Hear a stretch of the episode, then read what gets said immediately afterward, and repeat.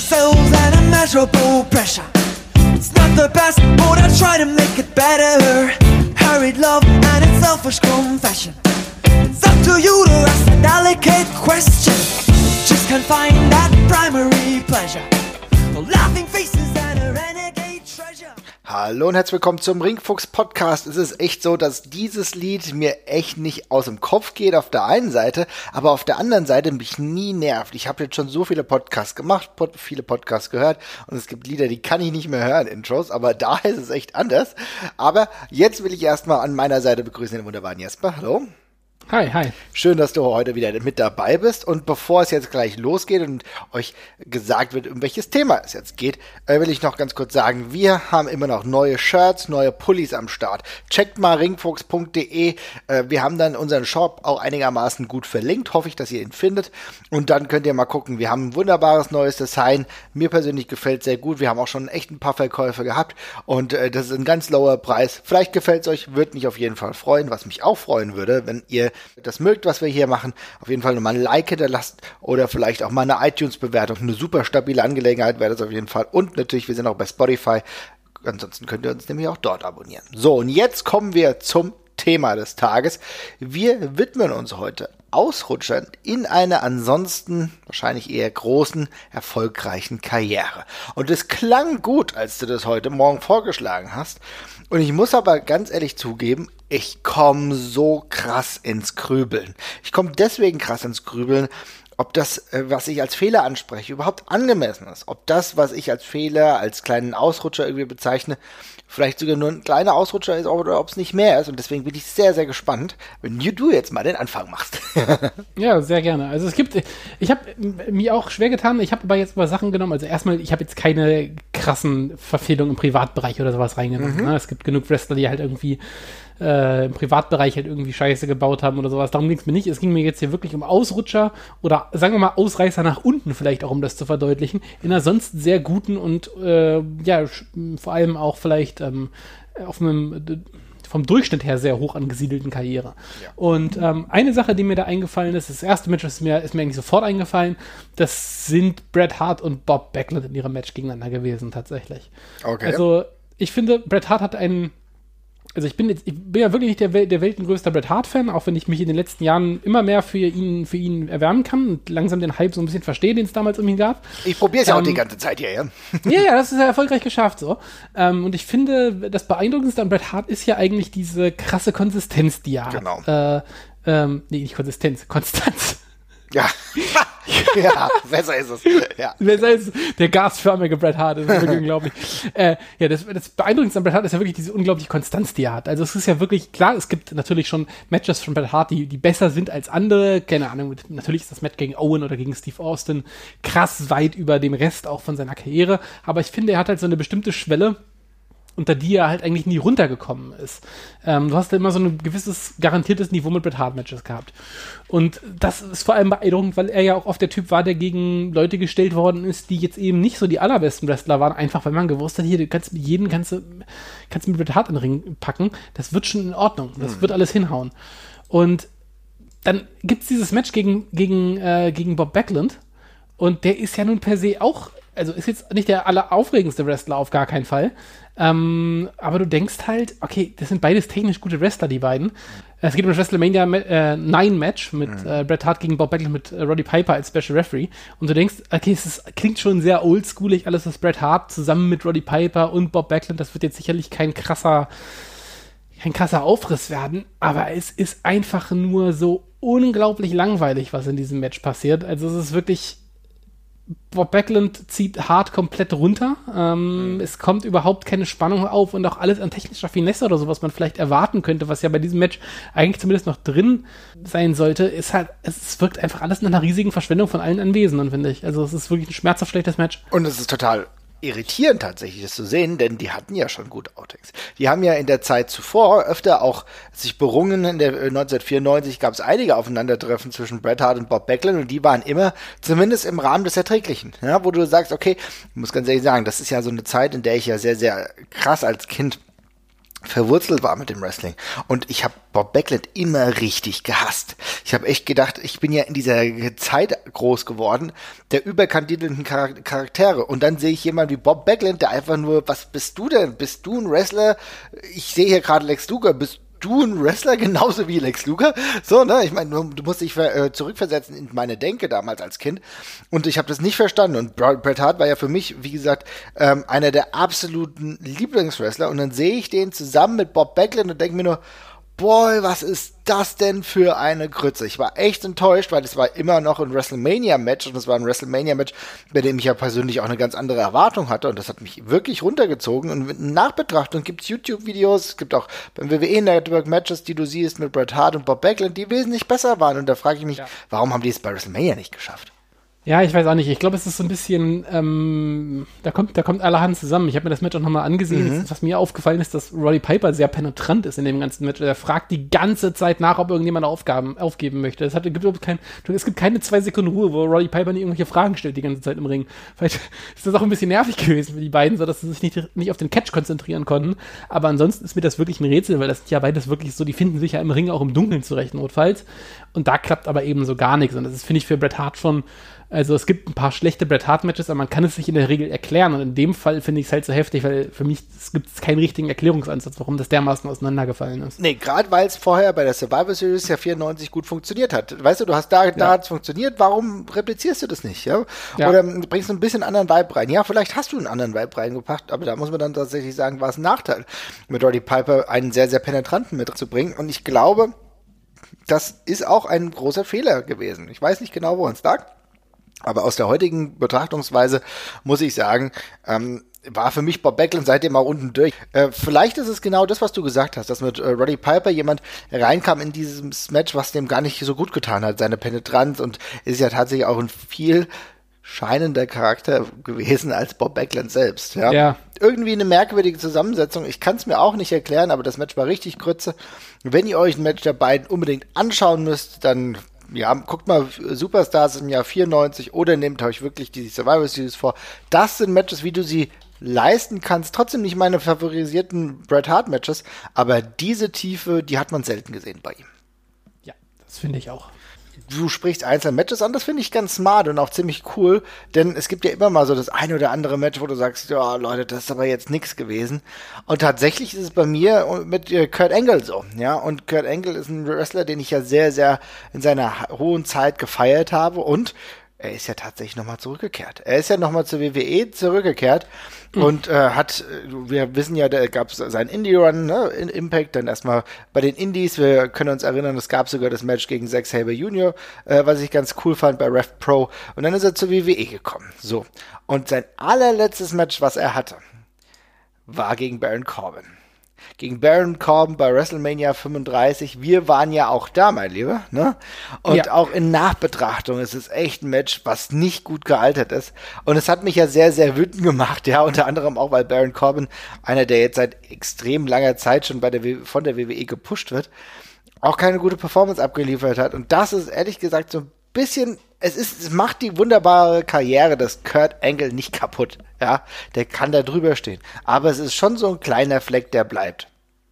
Es ist vor allem halt spannend gemessen daran, dass wir uns beide noch ganz lange ein Kurt Angle Comeback gewünscht haben. Ja. Und ehrlich gesagt, an diesem ganzen Comeback, nicht nur dieses Match, sondern auch alles andere, ist komplett überflüssig gewesen im Endeffekt. Ne? Also das hätte man einfach sich auch sparen können. Also auch dieser Shield Run, den er da, da hatte, als er da mal irgendwie eingesprungen ist für, war das für Ambrose, glaube ich, mhm. ne? oder für Ro das war schwierig, aber ja, dieses, dieses äh, Match gegen Baron Corbin, das letzte, das ist dann halt wirklich das ganze Problem nochmal schön auf den Punkt gebracht tatsächlich. Also da kam halt überhaupt nichts bei rum. Kein Vorwurf an Kurt Angle und auch ehrlich gesagt keiner an Baron Corbin. Ich meine, Kurt Angle ist vermutlich einfach durch und das ist jetzt auch einfach kein, wäre auch Zeit äh, ihrer beider Leben kein gutes Matchup gewesen tatsächlich. Also davon leben, lebt halt auch Kurt Angle nicht, dass er gegen so jemanden antritt, tendenziell. Ähm, das ja, der Ausrutscher ist halt insofern schade, dass es halt das letzte war, was es halt gab. Und das ist halt schon traurig. Ich, wie du schon sagst, es macht die Karriere davor nicht kaputt, aber ähm, ein kleiner Kracher zum Schluss. Und es hätte jetzt ja gar nichts Krasses sein müssen, aber irgendwie nochmal ein schönes, unterhaltsames Match zum Schluss. Im kleinen Rahmen wäre nochmal schön gewesen, tatsächlich. Das ist halt genau der Punkt. Du hättest ja ganz anders an die ganze Sache herangehen können. Du hättest ja sagen können, okay, Engel ist körperlich einfach nicht so fit, dass er jetzt noch großartige Matches bestreiten kann. Ja, was mache ich dann? Smoke and Mirrors. Ne? Bau irgendwas auf, von ja. dem ich denke, okay, da kommt jetzt nochmal eine richtig äh, spannende Sache, vielleicht eher auf die Story gehen. Aber tatsächlich, die Story hat niemanden interessiert. Baron Corbin hat niemanden interessiert und Kurt Angle ist halt auch nicht in der Verfassung gewesen. Die haben auch wenig Zeit bekommen. Aber niemand hätte sich das Dilemma auch länger ertragen wollen. Tatsächlich hättest du einen Punkt in der Karriere gehabt, in der späten Karriere von Kurt Angle, wo du gesagt hättest, okay, hier machen wir jetzt einen Break. Und das wäre 2018 bei, bei, der WrestleMania gewesen, wo Kurt Angle mit Ronda Rousey zusammen war gegen Stephanie und Triple H. Da hat es nämlich Angle wunderbar auch hinbekommen, Ronda Rousey als Star zu etablieren, als gleichwertige ähm, Wrestlerin. Und das war eigentlich ein sehr, sehr guter Moment. Da hättest du den Break machen können. Das finde ich nämlich auch. Und was mich halt auch ehrlich gesagt gewundert hat, also ich weiß, Kurt Angle war nicht mehr in guter körperlicher Verfassung, aber äh, also der hat ja, der hat ja schon gerestet, als es ihm noch deutlich schlechter ging. Und ich kann mich noch sehr gut an dieses Match gegen Zack Saber Jr. erinnern bei Revolution Pro Wrestling, wo er auch ja. einen ganz anderen Stil gegangen ist, sehr, sehr Grappling-basiert, haben die beiden gegeneinander gecatcht. Und ich finde einfach, das wäre für Kurt Angle auch in Ordnung gewesen. Keiner wäre da böse gewesen, wenn Kurt Angle zum Schluss einfach ein schönes achtminütiges Grappling-Match gegen irgendeinen guten Techniker gemacht hätte äh, und dann damit einfach da das verloren hätte und dann gesagt hätte, das, das war's. Das hätte ich schöner gefunden als so ein random Match gegen irgendeinen, gegen irgendeinen Heel. Das ist einfach blöd. Das, das spricht auch einfach überhaupt nicht die Sprache von der, von der Karriere von Kurt Angle. Das ist das, was mich, glaube ich, so exakt an der Geschichte. Das, wenn du dir Angle gegen Zack Sabre anschaust, dann werden die allerwenigsten wohl sagen, okay, geil, das Match. Ja, dann ist er da rumgerungen. Was ist übrig geblieben? Die Tatsache, dass Zack Saber die Chance hatte, gegen Kurt Angle zu wresteln. Das ist übrig geblieben. Die Entrances, wie Kurt Angle gefeiert wurde, das sind Momente für die Ewigkeit. Und dann waren sie im Ring, haben ein ordentliches Match gehabt und alles war gut. Genau diese Art und Weise. Und wenn ich weiß, dass das allerletzte Match von Kurt Angle bei WrestleMania ist, wenn das das allerletzte Match ist, dann eskaliere ich komplett. Der ganze Aufbau, äh, das Farewell war alles ein Haufen Scheiße. Und das muss ich der WWE einfach äh, ankreiden. Und da bin ich noch ein bisschen sauer, weil tatsächlich war Kurt Angle jemand, der über weite Zeit äh, dieses Wrestling überhaupt geprägt hat. Und dann finde ich sein Send-Off halt einfach nicht optimal. Ja, das ist korrekt, ja. Insofern ein kleiner Fehler, ja, ein Ausrutscher. Die Gründe dafür zu suchen, ja, mag müßig sein, aber ich glaube, wir haben sie einigermaßen umrissen. Was fällt denn noch ein? Ähm, tatsächlich, ich habe noch ein anderes Match von äh, zwei Leuten, die beide sehr, sehr gut sind. Also ehrlich gesagt, oh, es, ich ähm, bin gespannt. Ja. Mhm also es ist, glaube ich, die, es ist, glaube ich, die krasseste äh, Folge von, das ist ein Jahrhundert-Match oder zumindest ein Jahrzehnt-Match auf, es ist das schlimmste Match des Jahres. Und wow. es hat tatsächlich sogar, es hat sogar einen Award, äh, das den, den Wrestling Observer Newsletter Award gewonnen für das schlecht geworketeste Match des Jahres. Okay. Ähm, und das ist nämlich Masahiro Chono gegen, gegen Rick Root.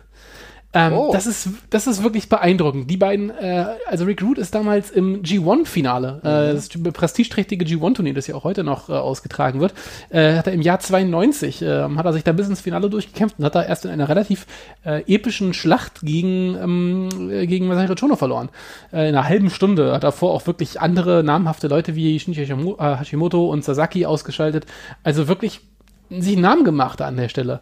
Und das Match wurde von, der, von, den, von den Kritikern auch tatsächlich sehr, sehr gemocht. Also es hat überall eine gute Sternebewertung bekommen, viereinhalb bis fünf, äh, oder vier bis vier bis fünf irgendwie so in dem, in dem Dreh. Und dann haben sie dieses Match beim Halloween Havoc im gleichen Jahr, also zwei Monate später, wiederholt.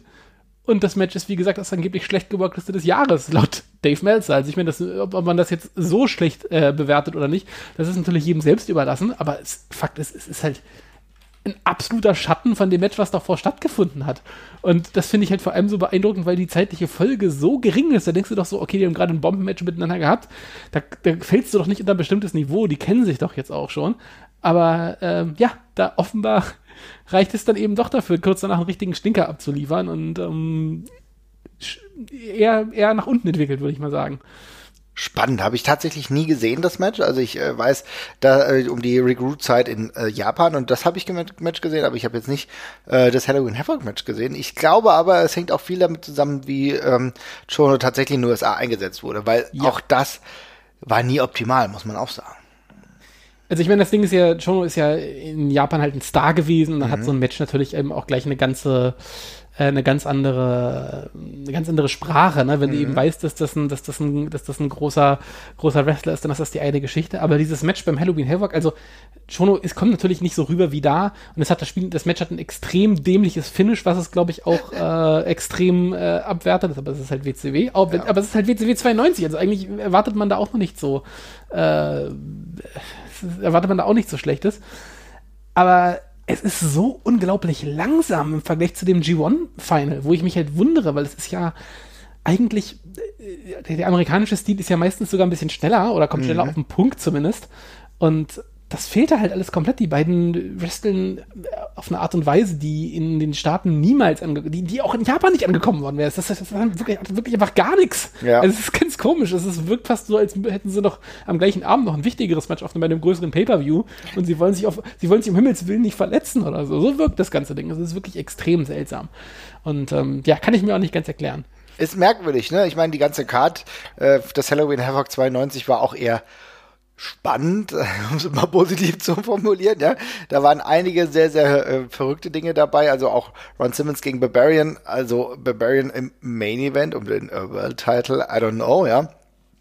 Hat vieles nicht so wirklich gut gepasst. Aber auch Leute, die tatsächlich eigentlich ganz gut waren, haben an dem Abend nicht performt. Und dazu muss wohl auch das Rick Root gegen Masahiro Chono Ding, äh, ja, muss auch in die gleiche Kategorie fallen. Man kann dann wieder froh sein, dass er das ja dann ein bisschen besser gemacht hat. Äh, ein, ein bisschen später, da hat er ja noch weitere Matches gehabt, die dann wesentlich akzeptabler waren, ja, auch in der WCW. Aber trotzdem, es ist irgendwie interessant, denn aus dieser ganz wunderbaren Kooperation mit New Japan und der WCW ist nicht hundertprozentig viel übrig geblieben. Ne? Nee, leider nicht wirklich. Also irgendwie, ich finde es von der Idee her auch richtig gut. Und wenn man sich die ganzen Namen anguckt und halt sieht, also die größte Herausforderung in, in meiner Vorstellung ist ja eigentlich Recruit in Japan funktionieren la zu lassen, als dass Masahiro Chono in den USA funktioniert. Aber offenbar ist es doch andersrum. Ja. Also, Ja gut, natürlich muss man auch sagen, Masahiro Chono noch nicht mit diesem äh, Gimmick gesegnet, welches er dann später hatte. Ne? Also nichts mit Team 2000 und nichts mit dem eigentlich Yakuza-Mitglied. also das war noch eine ganz andere Kiste. Man muss aber auch sagen, dass gerade in dieser Zeit auch die Kooperationen, die eigentlich von, von der Karte her mega geil waren. Ne? Du hast gesagt, okay, New Japan, WCW, Starcat 92, meine Güte, im, im Tokyo Dome, das wird auch mit Sicherheit abgehen. Tatsächlich war aber auch viel Mist. Also ich meine, auch äh, bei de- den Event habe ich mir beispielsweise angeguckt.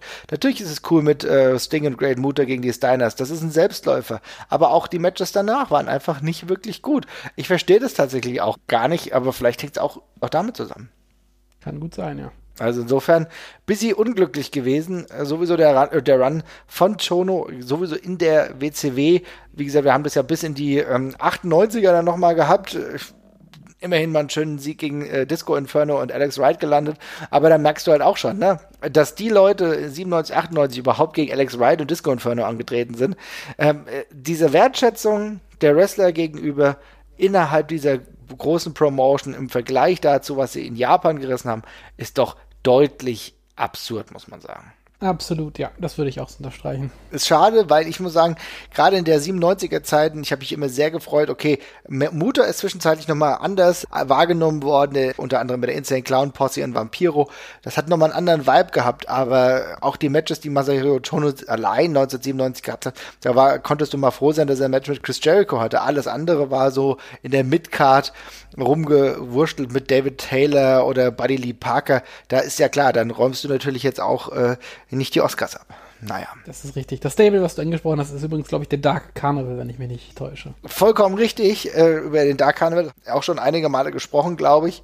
Ähm, du eher aus einer negativen Warte. Ich hatte früher eine, eine merkwürdige Faszination.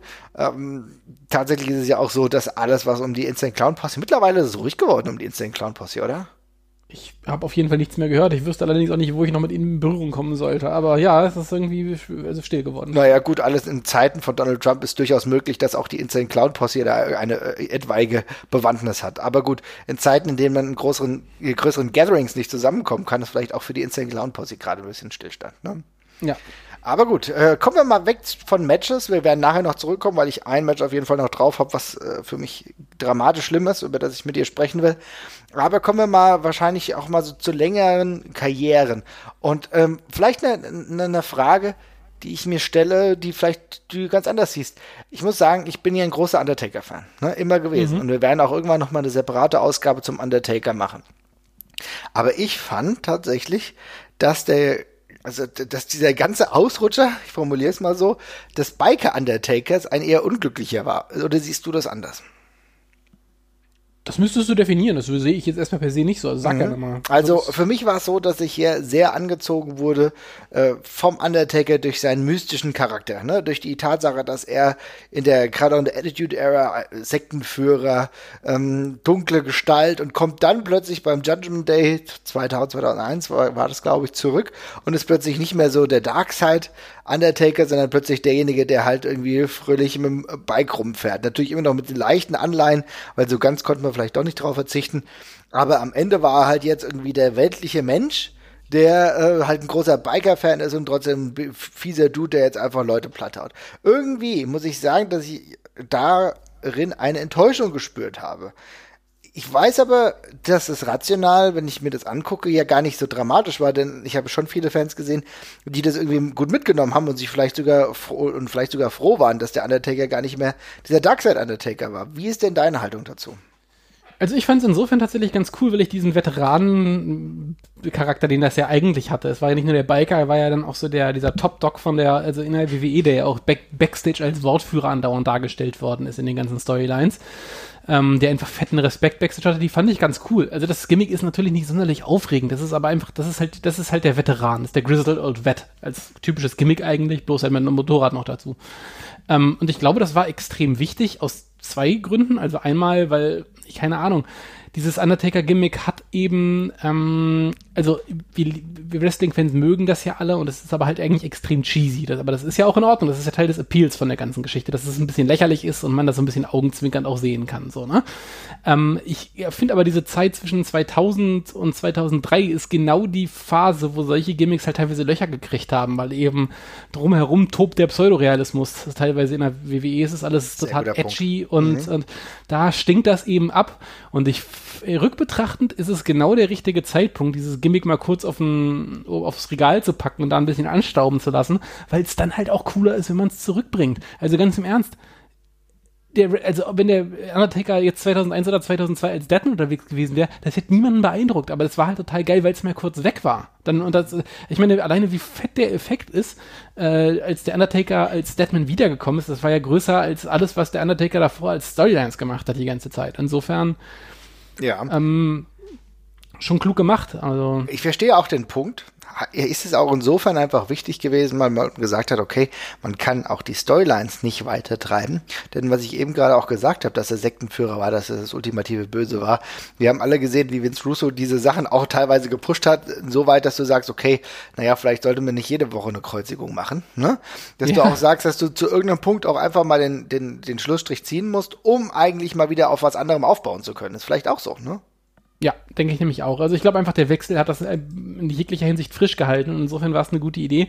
Es ist jetzt aber sicherlich so, wo ich dir recht geben würde, in der Zeit, wo er als Biker unterwegs war, ist jetzt nicht so wahnsinnig viel spannender Kram mit dem Undertaker per se passiert. Also es gibt jetzt nicht wahnsinnig viele große Momente, an die ich noch zurückdenke, wenn ich an den Biker-Taker denke, eben bis darauf, dass er mit dem Motorrad reingefahren ist. Also tatsächlich war sein Mickwork ja sehr, sehr anders, muss man sagen. Ne? Also er hat äh, mehr gesprochen, das war tatsächlich auch in Ordnung. Von den Storylines ist mir aber wenig in Erinnerung geblieben. Da kann ich eigentlich nur sagen, dass die Fehde mit Ric Flair wahrscheinlich sehr wichtig war. Auch vielleicht eher für Ric Flair, aber das WrestleMania-Match, was die dann bei, ich glaube, WrestleMania 17 hatten, war auch echt in Ordnung. Das kann man sich gut geben. Ansonsten bleibt mir nicht viel in Erinnerung und dann müssen wir dann tatsächlich wieder auf den ähm, mystischen Undertaker zurückgreifen, der dann äh, noch eine ganz lange und erfolgreiche Karriere hatte. Ne? Ja.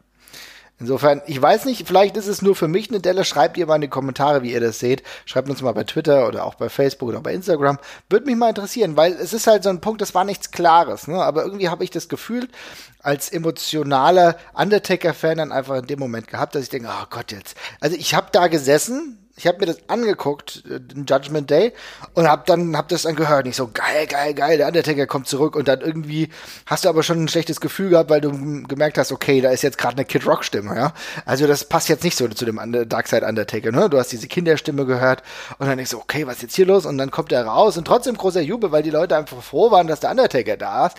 Aber tatsächlich, wie er dann aussah und dann hast du den Folgewochen gemerkt und hast gedacht, okay, hier ist schon was ganz anderes. I don't know. Ich war so ein bisschen underwhelmed, aber das geht von der Rückbetrachtung vielleicht auch noch ganz anders. ja, das, ja, das stimmt schon. Was hast du Gut. Noch? Ja, ähm, ich habe auch noch ein, quasi ein Match, äh, was mich sehr enttäuscht hat, weil ich beide eigentlich sehr mag und das Match einfach komplett abgerasselt ist für mich. Und das ist nun auch wieder ein WrestleMania-Match tatsächlich. Ich habe irgendwie ganz viele WrestleMania-Matches aufgeschrieben, fällt mir gerade auf. Ja, da ist die Wart ähm, Erwartung halt höher, das muss man schon sagen. Ja, mhm. genau. Äh, ich mag Brock Lesnar sehr, ich mag Dean Ambrose sehr. Äh, aber dieses Match bei WrestleMania 32 war halt irgendwie exakt nix und es, es hat mich doppelt hart getroffen, weil, also es gibt Wrestler, die ich super gerne mag, aber ich bin jetzt nicht wahnsinnig heiß drauf, ein Match von den beiden zu sehen. Also zum Beispiel mhm. auch, als ich noch CM Punk super cool fand und, und dazu noch Daniel Bryan sehr cool fand. Ich habe mir jetzt nie ein Daniel Bryan gegen CM Punk Match gewünscht, weil ich irgendwie in meinem Kopf ist das schon, ich glaube, es bringt nicht das Beste aus beiden raus an der Stelle. So, bei Dean Ambrose und Brock Lesnar ist es genau andersrum, weil das in meinen Augen die perfekte Paarung ist, weil ich finde, die geilsten Gegner für, äh, für Brock Lesnar sind nicht irgendwelche Monster oder irgendwelche Superhelden, sondern Typen, denen es einfach scheißegal ist, was Brock Lesnar mit ihnen anstellt. Und das war ja genau die Story, die sie auch erzählt haben. Mit Dean Ambrose als, ähm, ja, völlig durchgedrehten Psycho, dem diese Bestrafung, die er von äh, Brock Lesnar halt bekommt, dem das egal ist, der einfach immer mehr will und eben äh, völlig durchdrehen wird und Brock Lesnar eben ja den Krieg erklärt hat quasi an der Stelle. Und ich weiß nicht, es gab ja danach relativ viele Gerüchte, dass Dean Ambrose das Match angeblich deutlich extremer gestalten wollte, als es da zum Schluss raus äh, passiert ist an der Stelle.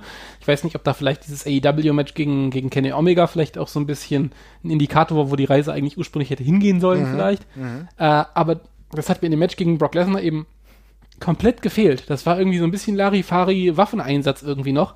Ich hatte aber zum keinem Zeitpunkt halt irgendwie das Gefühl, dass Brock Lesnar irgendwie in Gefahr ist oder dass da was passieren kann. Und diese, es ging ja auch nicht um Titel, wenn ich mich recht entsinne.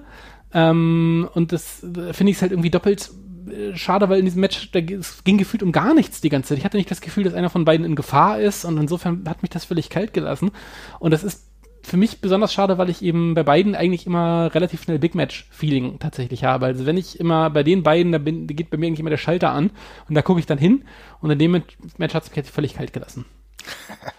ja, es ist so. Also ich fand auch, das war ein Match, was eigentlich vor der Paarung ein bisschen was versprochen hat. Auch vielleicht ähm, den Ambrose auch nochmal auf eine andere Ebene hätte ziehen können, fand ich. Ne? Also von der Theorie ja. war das echt so, wo du sagst, okay, da kann was passieren. Das war aber nicht so. Also es war echt ein Nulljock. Für mich war es ein Nulljock. Also ich war jetzt auch nicht, war nicht Tode, zu Tode betrübt, aber es hat mich einfach mega kalt gelassen. Ja, das geht mir genauso. Also ich habe einfach, ich habe auch super viel erwartet tatsächlich. Auch ja. ich habe da richtig Bock drauf gehabt. Das war eins der Matches, wo ich so dachte, also ich meine, das wäre jetzt für mich auch so oder so vermutlich kein Jahrhundert-Match geworden. Nein. Aber in meinem Kopf war das so, das wird eine richtig lustige Keilerei. Im Grunde bin ich genau dem gleichen Irrtum aufgesessen, den, ich, den, den wir bei äh, Roman Reigns gegen, gegen Drew McIntyre aufgesessen haben, wo wir auch gedacht haben, das wird eine richtig lustige Keilerei. Wir mögen sie eigentlich beide. Mhm. Äh, das kann so schlecht nicht werden. Und dann war es aber eben einfach nur ein Pups im, im luftleeren Raum, leider. Ja, und irgendwie auch in der Schleife der Irrelevanz gefangen, muss man auch sagen. Irgendwie hat hat's mich dann nicht abgeholt. Aber äh, kann ich jetzt gerade mal zu meinem kommen, weil das ist irgendwie zwar ganz anders, aber irgendwie ähnlich, okay? Same, same, but different. Ja, so. genau. Und das ist insofern ein bisschen anders, weil vielleicht hätte man von den beiden noch mehr erwartet, vielleicht hätte man gar nicht so viel erwarten können, aber es war auch bei WrestleMania. Es war bei WrestleMania 20, ähm, einem insgesamt durchaus guten Pay-Per-View, der äh, auch gerade ganz am Ende noch viel geboten hat, äh, als Chris Benoit den Titel gewonnen hat gegen äh, Triple H und Shawn Michaels in einem Triple Threat. Das war richtig gut. Wir wissen noch Eddie Guerrero gegen Kurt Angle. Aber da war auch ein Match dabei, da haben sich viele Fans viel versprochen und extrem wenig bekommen. Special Referee Steve Austin, Goldberg gegen Brock Lesnar. Und das war ein Grützending. Meine Fresse. Ja, das äh, ist ein sehr guter Punkt und das habe ich mir auch aufgeschrieben. Und zwar ist es, glaube ich, für mich ist dieses Match besonders prekär, weil ähm, das zum damaligen Zeitpunkt halt wirklich zwei Legacies für mich teilweise eingegriffen hat. Also Brock, also gerade bei Goldberg war es halt irgendwie so, da war ja immer so die Meinung, ja, der wurde in der WCW halt eben super protected. Abseits von der WCW wird das mit dem Typen nix. Der WWE-Run hat das ähm, bestätigt, sage ich jetzt mal in Anführungszeichen, auch wenn das sicherlich nicht nur die Schuld von Goldberg war. Ja. Und bei Brock Lesnar war es genauso, da blieb eben auch nur noch zum Schluss dieses, dieses katastrophale Match halt irgendwie in Erinnerung und dann hast du irgendwie gedacht, ja, puh, da ist ja wirklich nicht mehr viel übrig von den beiden. Dann mal tschüss und ähm, das hat für mich damals auch das Bild von den beiden sehr eingerissen, muss ich auch sagen. Und das ist ja insofern dramatisch gewesen, weil du bei beiden wusstest, das war erstmal deren Match. Ne? Also du warst bei beiden klar, da kommt jetzt erstmal nichts mehr. Weil bei Brock Lesnar war mir klar, der wollte was anderes machen. Was wollte er denn genau machen, Jesper? Mm, ja, der wollte sich nochmal im Football versuchen und hat das ja witzigerweise auch noch geschafft, äh, zumindest relativ weit bei den Minnesota Vikings zu kommen, was ja in dem Alter auch nicht mehr so selbstverständlich ist, wenn man damit mal anfängt, einfach so. Mhm. Aber ja, der hat dann nochmal versucht, ein bisschen Football, Football zu spielen. Und bei Goldberg war es auch so, dass es sein letztes WWE-Match eigentlich sein sollte, ja. Und dann hast du halt zwei Leute gehabt, wo du gedacht hast, okay, hier hat keiner so wirklich Bock, ja, und irgendwie war keiner darauf versehen, sich vielleicht auch noch zu verletzen. Man weiß es nicht, aber es waren halt 40 Minuten dröge Ödnis. Ähm, und man konnte froh sein, dass du mit Stone Cold Steve Austin noch jemanden hattest, der beide am Ende ins Stunner verpasst hat und sich dann auch auf, vom Staub gemacht hat. Irgendwie eine sehr, sehr ungünstige Situation. Ja, und man hatte da so ein bisschen die äh, Crowd, an, an der man sich noch amüsieren könnte, weil das ja zum ersten Mal eigentlich so war, dass die Crowd richtig drauf gekackt hat, was da passiert hat, dass es ja das äh, passiert ist. Und das er öffentlich und lautstark gemacht hat, was es dann doch relativ erinnerungswürdig gemacht hat, sage ich mal. Es ist im Endeffekt sowieso vielleicht sogar frustrierend zu sehen, wie die WWE-Karriere von Goldberg insgesamt abgelaufen ist. Aber tatsächlich ist das eigentlich, könnte man den ganzen WWE-Teil, und der sich ja dann über viele Jahre hinwegstreckt, natürlich auch, weil er viele Matches einfach nicht hatte, ähm, und es einen weiten Stretch gab, aber man kann schon sagen, dass der ganze WWE-Teil eigentlich ja, ein großer Ausrutscher in der Karriere von Bill Goldberg war, denn auch was danach kam, ähm, klar, mal kurzes Match dann 2016 äh, Survivor Series wieder gegen Brock Lesnar gehabt, aber diese ganzen Matches, er hat sogar, ist noch zweifacher Champion, glaube ich, geworden, ja, aber diese ganzen Matches, die konnte man sich nur schwer ansehen, und insbesondere das Match, was er beim Super Showdown Anfang dieses Jahres oh, hatte Gott. gegen The Fiend, war auch schon wieder ziemlich erbärmlich, ne? Ja, das war, das war nix. Also die ganze äh, WWE-Karriere von Bill Goldberg ist äh, vom Unterhaltungswert nicht sonderlich hoch anzusiedeln. Äh, die, ich mag die beiden, ich mag die beiden äh, Prügelmatches gegen Brock Lesnar tatsächlich sehr, die später kommen. Die beiden, das einminütige und das vierminütige. Dieses, das vierminütige war echt gut, ne? Das war auch WrestleMania, ne? Ja, WrestleMania 33 müsste mhm. das gewesen sein oder, oder fünfminütige. Das war einfach so ein Godzilla gegen, gegen, gegen Mothra. so ein Kaiju, Kaiju-Kampf irgendwie gefühlt. Ja, ach, einfach nur gleich mit der, mit der Finisher-Taste angefangen, die beiden. So hat das halt funktioniert. Das war halt lustig und blöd, aber das mochte ich halt. Und alles weitere, ja, war dann halt nix. Also ich finde es halt, äh, wenn man sich diese, gar nicht mal so lange Liste von, von Goldberg-Matches bei der, in der, bei der WWE ansieht, dann ähm, ist da wirklich nicht viel von hängen geblieben. Das muss man leider so sagen. Also vielleicht ist das ähm, auch das finale Urteil, was wir über Bill Goldberg äh, fällen müssen, dass es in mehrerlei Hinsicht nicht so geklappt hat. Er wird es anders sehen, weil er ist dann im Endeffekt mehrfacher Champion geworden, auch jetzt spät noch, noch in diesem Jahr 2020, was erstmal eine heftige Nummer ist. Und äh, da muss man auch sagen, da hängt es auch so ein bisschen damit zusammen mit den Umständen. Ne? Ich glaube, vielleicht auch WrestleMania wäre nochmal anders geplant gewesen, dann ja. gegen Braun Strowman. Hat halt vieles nicht so gepasst. Tatsächlich tut sich aber generell niemand einen Gefallen dabei, wenn er in Saudi-Arabien antritt. Und jetzt müssen wir zum Elefanten im Raum kommen. Das ist mein Match, was ich ansprechen mm. wollte. Denn es ist tatsächlich die ganz, ganz schlimme Delle in einer wunderbaren Karriere. Shawn Michaels, ich weiß nicht, was er sich dabei gedacht hat. 2018, ich weiß es schon, wahrscheinlich ganz viel Geld gegeben kommt, macht er seinen Comeback, nachdem das Karriereende wunderbar erzählt war gegen den Undertaker. Ja, es hat alles gepasst. Shawn Michaels, endlich mal einer, der seine Karriere wirklich, wirklich beendet. Habe ich gedacht. Und dann 2018 kommt er zurück, Team mit Triple H gegen Undertaker und Kane. Und all das, was wir in diesem Match sehen bei Crown Jewel, ist ein einziger Haufen Kacke. Ich habe selten vier klare, gute Athleten so aufeinanderprallen sehen, die eine solche Peinlichkeit abliefern. Ja, es ist vor allem spannend, weil irgendwie gefühlt, das sind ja so vier so totale, totale Bankwrestler, die, wo du eigentlich denkst, egal was da passiert, die werden das hinbekommen, äh, in dem Match halt irgendeine Art von klarer Linie und dergleichen reinzubringen. Aber das war, glaube ich, einfach so der Perfect Storm, bestehend aus Shawn Michaels, der gerade zum ersten Mal wieder da ist, Undertaker, der einfach nicht mehr kann und Kane und Triple H, die es nicht mehr auffangen können, so, ne? Und da ist einfach alles auseinandergefallen. Also ich. Das ist alles auseinandergefallen, ja, ist richtig. Ja, also äh, es ist halt einfach so heftig gemessen daran, weil das sind halt genau die vier Wrestler, wo ich nie gedacht hätte, dass da ein katastrophales Match bei rauskommt. Ja. Langweiliges Match oder ein schlechtes Match, gar keine Frage, das kann immer passieren. Und äh, auch Triple H und Kane haben mich schon oft genug gelangweilt, aber äh, ich dachte jetzt nicht, dass es, dass es wirklich objektiv schlimm werden würde. Aber ja. Es ist objektiv schlimm gewesen. Es ist insofern auch schlimm gewesen, weil ähm, Wrestler Dinge probiert haben, wie Shawn Michaels, die halt dann offenbar auch fehlgeschlagen sind. Also die man hat sich verletzt, ja, man, man hat Top Rope Aktionen richtig versemmelt, eins nach dem anderen. Es hat einfach nicht funktioniert. Die, also ganz ehrlich, wo du von außen gehen kannst, selbst wenn ein Match langweilig ist, dass zumindest die Strikes setzen, dass du merkst, okay, hier komme ich heute nicht rein, deswegen muss ich es vielleicht schneller beenden, dies, das. Aber es hat so vieles nicht gepasst das war wirklich ein objektiv richtig schlechtes Match. Und es hat ehrlich gesagt für mich auch so ein bisschen dem Shawn Michaels geschadet, weil wir ein ganz anderes In-Ring-Bild von ihm hatten, ne? Und du hattest jemand mit langen, wallenden Haaren, der die ganze Zeit seiner Karriere war. Und plötzlich kommen 40 Prozent des normalen Shawn Michaels wieder in den Ring zurück mit einem Bart, sichtlich gealtert. Du siehst, dass er kaum, der seine Glatze mittlerweile hat. Das ist halt, das sind so Äußerlichkeiten, die aber in das Gesamtbild auch mit einberechnet werden müssen. Und wenn der Undertaker plötzlich rauskommt und hat äh, pinke Klamotten an, hat einen, einen Bierbauch, dann ist das auch nicht mehr der Undertaker. Und das ist halt ein bisschen das Problem. Ja, das äh, kann ich einfach nur so bekräftigen. Also es ist halt wirklich sehr schade. Ich meine, es ist halt irgendwie auch so, ich fand die Nostalgie von vornherein halt so komisch platziert in dem Match, weil man kann ja. das ja machen, dass man so ein Nostalgie-Match äh, aufsetzt. Plus diese beiden Teams bringe ich halt auch überhaupt nicht in Verbindung Nein. bei der ganzen Geschichte. Das ist halt einfach so, ja, das sind halt irgendwie eigentlich aus zwei unterschiedlichen Epochen auch so ein bisschen. Äh, und die, äh, ja, die machen jetzt ein Match gegeneinander. Also wenn, da hättest du schon eher noch die Generation X gegen gegen irgendeinen NWO-Verschnitt oder sowas bringen können. Das hätte sogar noch mehr Sinn gemacht, finde ich an der Stelle. Oder mit, mit der NWO und der DX, was da passiert ist dann.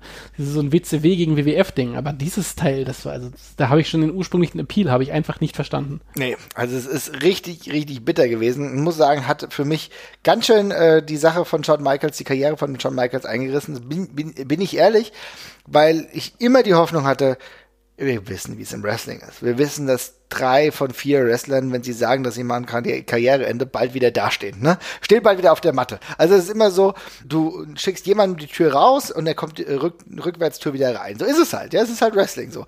Aber bei Shawn Michaels habe ich mir das immer, immer gedacht, okay, der hat schon so lange ausgehalten, der kommt wirklich nicht mehr zurück. Weißt du, und wenn dann für irgendwas mit Bedeutung, aber dass du halt zum einen diesen absoluten Bedeutungsverlust hast, weil du so eine komplett egale Card bei in Saudi-Arabien hast und zum anderen dann noch mit dieser Konstellation, das hat echt ein, eine deutliche Delle hinterlassen. Ja, auf jeden Fall. Ähm, ich habe noch ähm, eine etwas übergreifendere Geschichte, kein mhm. Match per se, sondern eher äh, im weitesten Sinne eine, eine, eine Storyline. Ja. Ähm, und das ist äh, das Comeback von Kevin Nash gewesen in der WWE, ähm, was dann so gegen 2011, 2012 war, wo er in, in, dem Rahmen dieser Triple H gegen, gegen CM Punk-Fehde ah, wieder oh, ja. äh, aufgetreten ist. Also ich muss dazu sagen, ich war nie der größte Kevin Nash-Fan. Ich habe jetzt wenig positive Erinnerungen an Kevin Nash oder dergleichen, aber was man ihm halt zugute halten muss, äh, ob man das gut oder schlecht bewertet, er, stand ja immer so ein bisschen über den Dingen. Er war ja zumindest immer cool in dem, was er getan hat, sage ich mal. Ne? Also er wirkte immer, war ein bisschen ironisch unterwegs und der ganzen auch. Ich finde, das hat dem Produkt oft auch eher geschadet, weil er der Einzige war, der ironisch war und cool war. Hat vor allem ihm geholfen, aber it is what it is. Und, aber in dem Fall kommt er halt zurück und ich finde, der wirkte so krass aus der Zeit gefallen tatsächlich. Und ich kann nicht sagen, ob es nur an ihm gelegen hat. Also ich meine, die WWE hat damals auch sehr hart gemonitort, was ihre Leute vor der Kamera gesagt haben. Und ich glaube, das ist Kevin Nash nicht unbedingt gewöhnt und das hat man auch so ein bisschen gemerkt, dass er eben sehr gestelzt gesprochen hat auf einmal und nicht so verbal ganz seiner, seiner selbst war, dass man was, wie man ihn halt sonst kennt.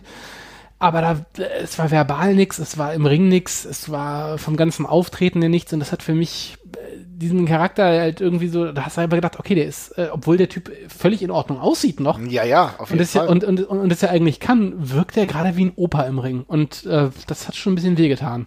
Das ist merkwürdig gewesen, weil Kevin Nash, ja, du hast ja eben vollkommen richtig angesprochen, eigentlich Wrestler war natürlich der immer seine Wehwehchen hatte, ne? der gerade zu seiner Hochzeit ja. auch echt Schwierigkeiten hatte, auch verletzt war, weil er allein ein Riesentyp ist. Ich meine, der ist zwei Meter elf groß, ne? Ist ja klar, dass du irgendwann äh, Probleme hast. Der ist aber heute noch mega fit ähm, im Vergleich, ne? Also der hält sich fit, das ist ein klarer Typ, den muss man nicht mögen, ja? Also du musst kein Kevin Nash-Fan sein, weil diese ironische Art, mit der ist nicht jeder klargekommen, dies, das. Aber wenn ich mal mit 61 so aussehe wie Kevin Nash, dann habe ich tatsächlich auch alles richtig gemacht.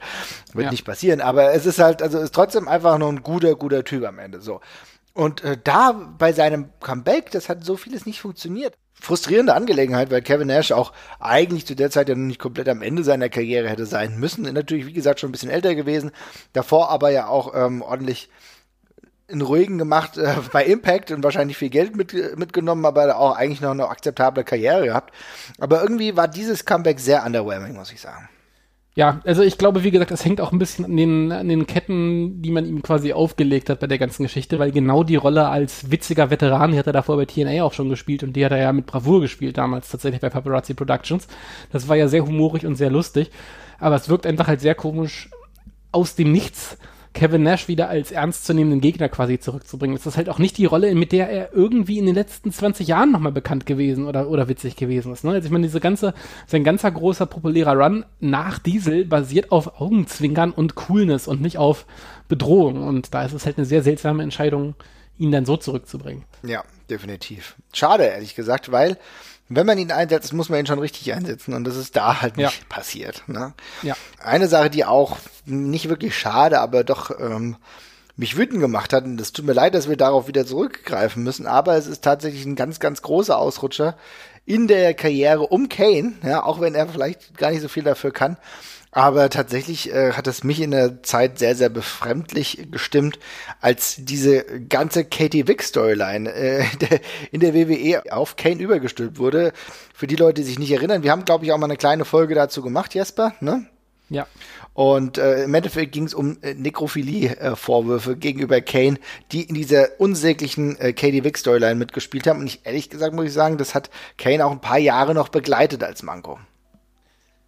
Witzigerweise für mich nicht so. Also ich, ich verbinde das irgendwie eher mit Triple H als mit, mit Kane. Der mhm. Kane-Charakter, für ich habe das da irgendwie so abgehakt und der Kane-Charakter hat so viel Quatsch und komischen Kram gemacht, dass das für mich jetzt keine Interessant, Kane, ja. keine, keine Kane-Lore mehr zerstört. Das war jetzt kein, kein Mysterium mehr um Kane da, was damit weg gewesen ist. Kane war damals als WWE-Wrestler schon so ein Typ, der einfach jede, ich, ich Kane haben wir damals, glaube ich, schon zum tausendsten Mal gesehen halt auch, ne? Ja, ja, klar. Die, die Aura war sowieso schon ein bisschen weg und so war es immer eine blöde Storyline, eine extrem blöde Storyline für einen Wrestler, der sowieso jede Woche da war. Triple H hat's in meinem Kopf viel mehr angehaftet, weil ich das für den vor allem extrem peinlich und unangenehm alles fand und Kane war ja einfach nur den Storyline-mäßig betroffen hat. Aber der Typ, der mit dem nackten Arsch im Sarg lag, das war halt Triple H und nicht Kane. Und insofern hat er für mich da den kürzeren gezogen an der Stelle. Ähm, und bei Kane, ja, wie gesagt, in der Karriere, diese Karriere ist so seltsam und voll von komischen Momenten. Da fällt die eine ehrlich gesagt auch nicht mehr ins Gewicht. Er war Corporate Kane mit Anzugshose. Monatelang. Also was. Was soll man noch sagen, ja? Was soll man noch sagen? Also, das ist, das ist, auch einfach alles passiert, ja.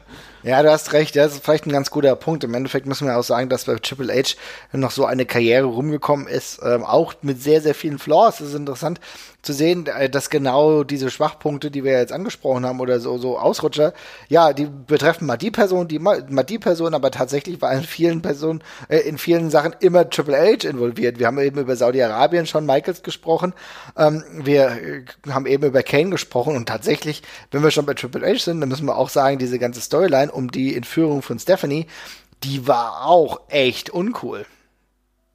Ja, das äh, war auch nicht so wahnsinnig moralischen Ordnung, wenn man das nach heutigen Maßstäben bewertet. Das ist wohl richtig, ja. Also insofern kann man auch sagen, auch das war etwas, was eigentlich in der normalen Zeit äh, Triple H nicht positiv angehaftet hätte. Irgendwie ist er da wahrscheinlich wie ein bisschen Schmiergeld und es bleibt nicht haften, aber da kann er froh sein, dass das so ist.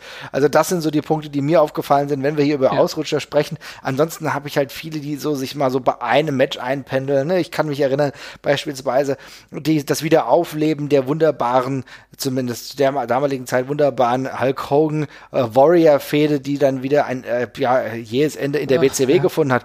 Das war halt natürlich auch ein fürchterliches Match, muss man sagen, ja.